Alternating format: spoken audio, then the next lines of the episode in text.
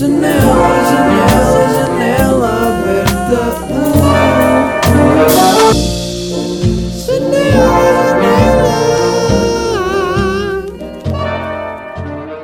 Eu não sei se vou começar todos os episódios a abrir esta janela, mas.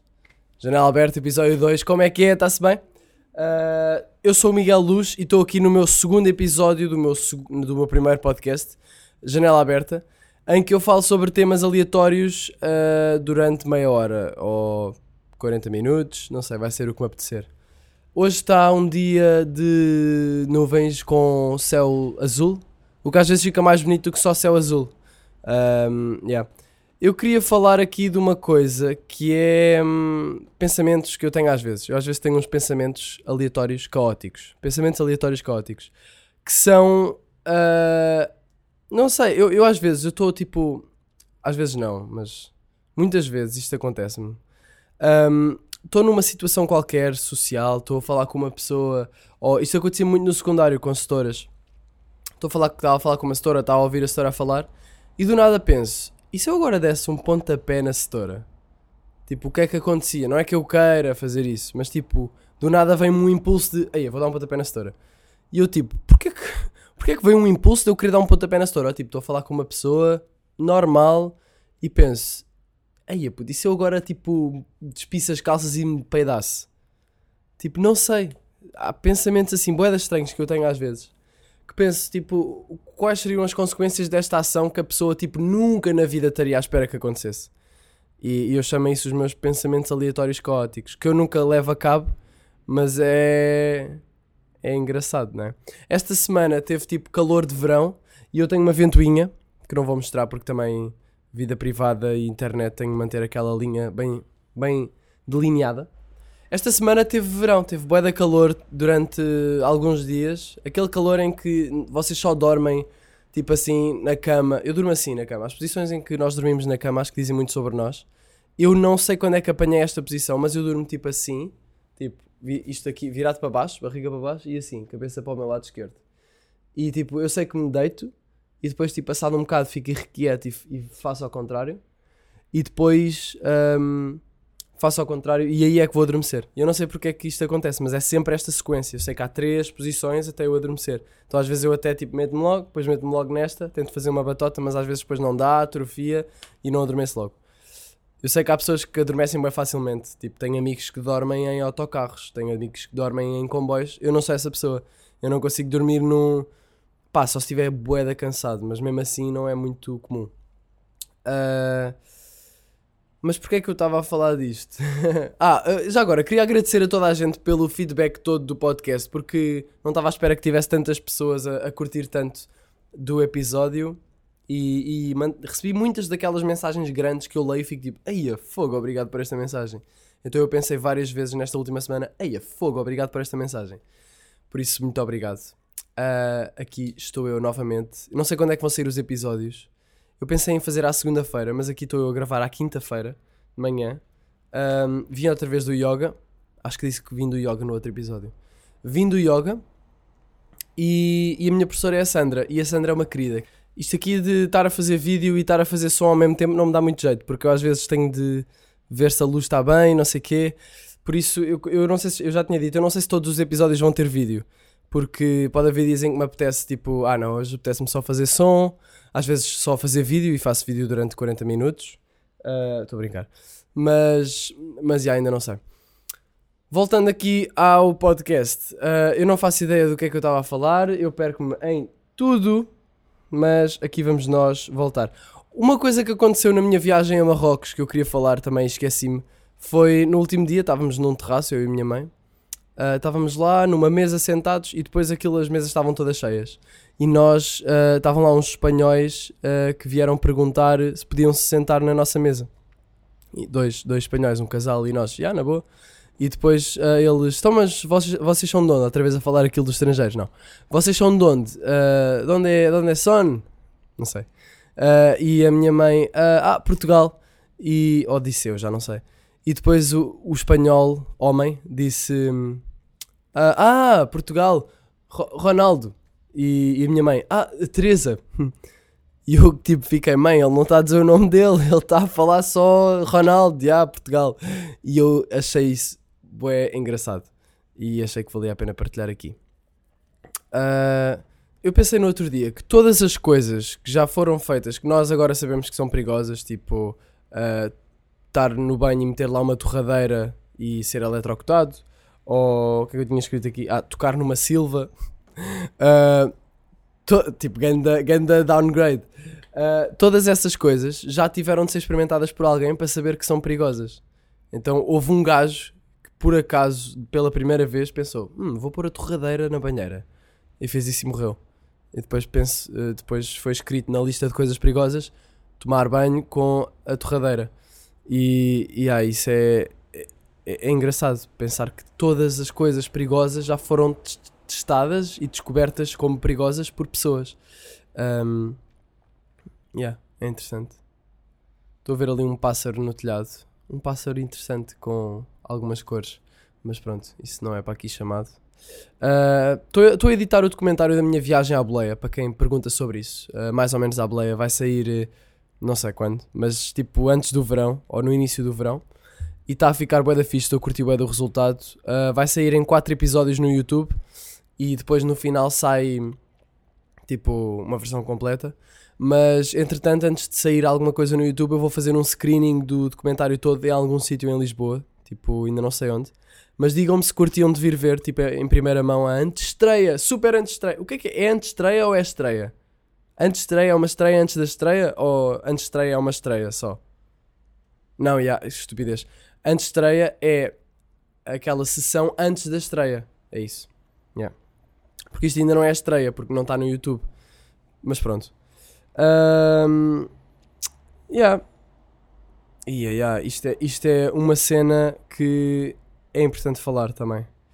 Ah, quando vocês estão a falar com uma pessoa, sabem? Vocês estão a falar, não sei se já fizeram isso, estão a falar com uma pessoa e isto é uma coisa que eu reparei que quando nós não percebemos o que é que a pessoa disse, nós podemos contornar a cena. Quando a pessoa diz uma coisa tipo, ah, eu, ah, desculpa, não percebi. E a pessoa diz outra vez eu, ah, não percebi, desculpa. E ela diz outra vez, tipo, à terceira eu já não vou dizer, já não posso dizer, tipo, ah, ah, não percebi nada, podes dizer outra vez, pela terceira vez. Então eu digo, ah, pois. E pensei que o pois, a palavra pois, pode ter todas as entoações que nós quisermos e pode sempre res- responder ao que a outra pessoa está a dizer. Tipo, a pessoa diz, ah, fui ali ao supermercado comprar morangos. Pois. Tipo, eu posso não ter percebido o que é que ela disse. Mas se eu disser pois, ó tipo, pois. Se calhar isso vai soar um bocado estranho. Mas é só nós, tipo, entendermos a entoação da pessoa e responder em- à entoação só. E as palavras é o pois. E isso funciona. É uma cena que funciona. E, e acho que era. Foi fixe. Foi fixe de partilhar isso convosco. Yeah. Ahm, tinha aqui, tinha aqui uma, um tema que era o facto de eu viver sozinho. Eu vivo sozinho há. Eu vivo sozinho há dois anos. Dois anos e tal. Fazem em setembro, outubro, ah, três anos. Mas eu vou para Bolonha de Erasmus. E, e portanto, conteúdo de Erasmus, conteúdo noutro país, para aqui para o, para o YouTube e para, para tudo o que eu faço. Vou aproveitar para criar coisas lá. Vou fazer Erasmus na Faculdade de Belas Artes de lá. Ahm, e, e, yeah. Mas estava a falar sobre viver sozinho. Eu vivo sozinho há quase 3 anos e viver sozinho foi uma experiência bem da ficha. Já falei disso aqui, mas eu queria falar numa cena que eu, que eu tenho reparado e que só no outro dia é que eu pensei: é isto acontece, bué. Que é, eu tenho alguém, um vizinho, tipo, os meus vizinhos são todos mais velhos, porque não sei, o prédio tem só pessoas mais velhas e eu sou a única pessoa aqui a fazer barulho.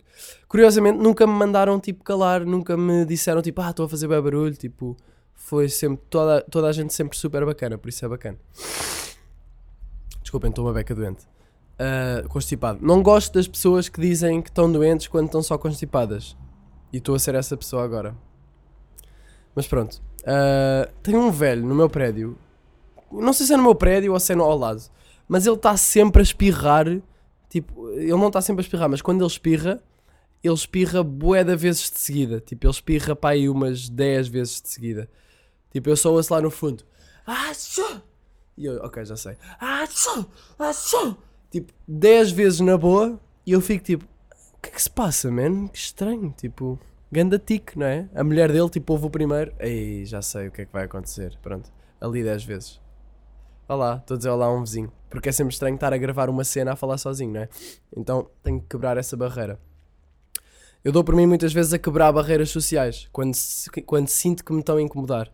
Tipo, por exemplo, estão- estão-me a olhar para mim na rua, estão-me a reconhecer ou assim e não estão a dizer nada, estão só assim. A olhar. A olhar assim, bué, bué da- de uma maneira bué da estranha.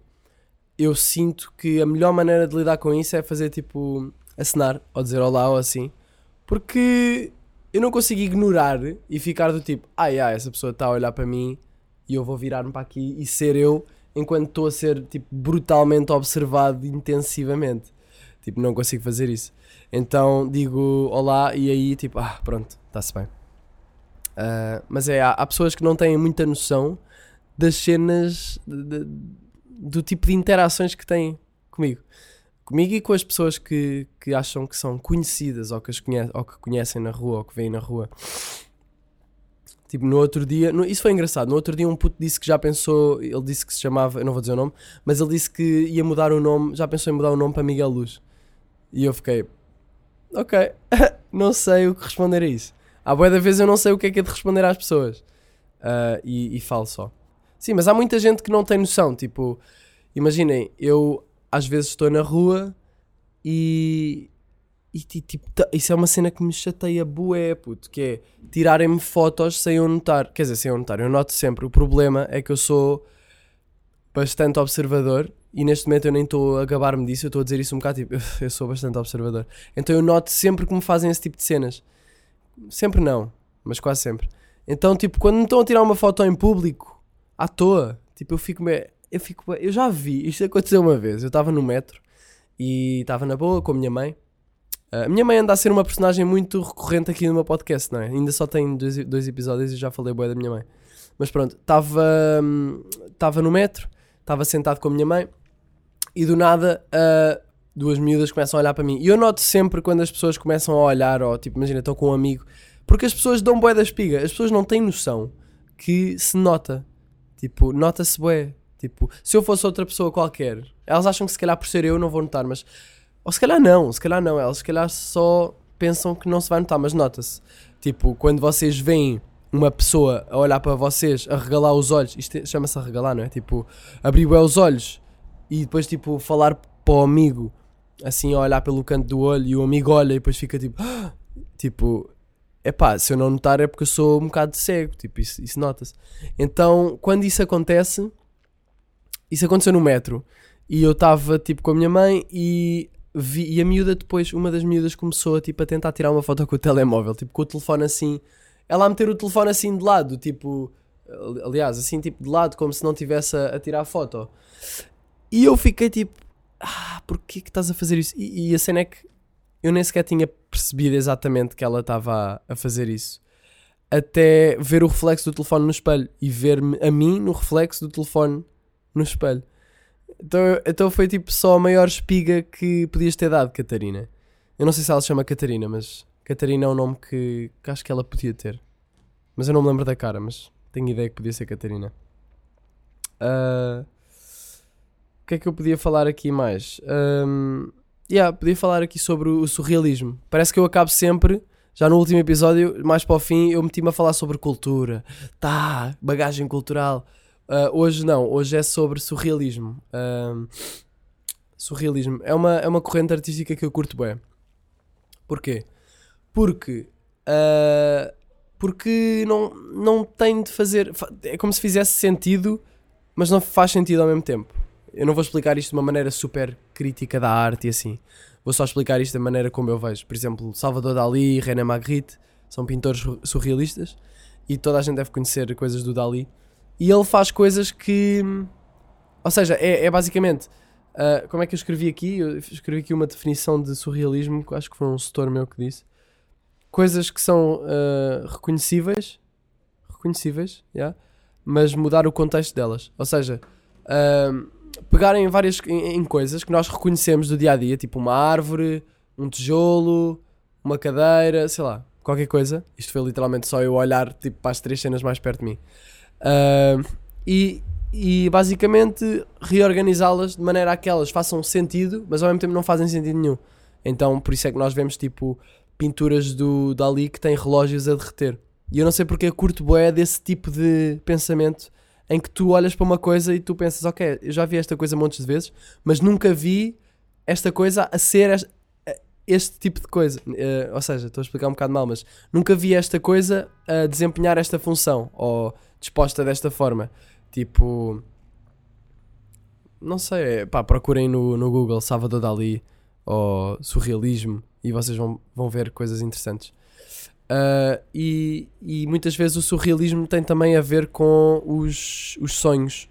Ah, Vai-se buscar muito dessas coisas, desse tipo de, de inspirações aos sonhos, porque nós nos sonhos são os sonhos são produtos do subconsciente e, e o surrealismo passa muito pelo subconsciente, porque nós no subconsciente temos montes de informação que nós não fazemos ideia e essa informação organiza-se de maneiras que podem nem fazer sentido. Tipo, eu no outro dia sonhei com um céu e um sonho super vívido e foi bem interessante e especial, mágico até, porque eu vi cinco luas cheias no céu. Foi bem estranho, tipo, desorganizadas, tipo, desalinhadas, não era assim numa linha perfeita. Era só cinco luas assim com nuvens, cinco luas. E eu fiquei tipo, não sei, aquela imagem teve bué, bué impacto em mim quando acordei, lembrei-me. E eu nem sequer me consigo lembrar muitas vezes dos sonhos. Não sou daquelas pessoas que dizem, ah, eu não sonho. Tipo, tu sonhas, mas não te lembras. Mas, um, yeah, eu lembro-me bem, bem dessas luas. E isso aí, sei lá, se eu pintasse isso, acho que podia ser um, quadro surrealista. Porque, sei lá, tipo, não há cinco luas no céu. Mas há uma lua no céu. Então, aí é, é um exagero da realidade. Mas, sim, gosto muito do surrealismo.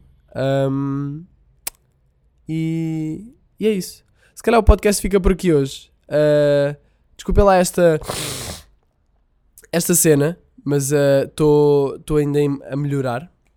Uh, e, e pronto, uh, não sei o que é que posso falar mais. Tenho alguma coisa para dizer? Não, acho, acho que não tenho nada para dizer. Sigam-me no Instagram, Twitter, blá blá blá. E já agora, queria fazer uma pergunta. Uh, não sei se vocês sabem o que é que é o Patreon. É uma, uma plataforma de. Como é que eu ia dizer? É uma, uma plataforma que permite ao público hum, pagar ao criador pelo trabalho que ele faz. Tipo, por exemplo, imaginem vocês pagarem 2€ euros por mês para, para, para me ajudar a produzir o meu conteúdo e ao mesmo tempo, ao pagar esses 2€ euros, têm acesso a conteúdos exclusivos só para os patronos e para o pessoal do Patreon.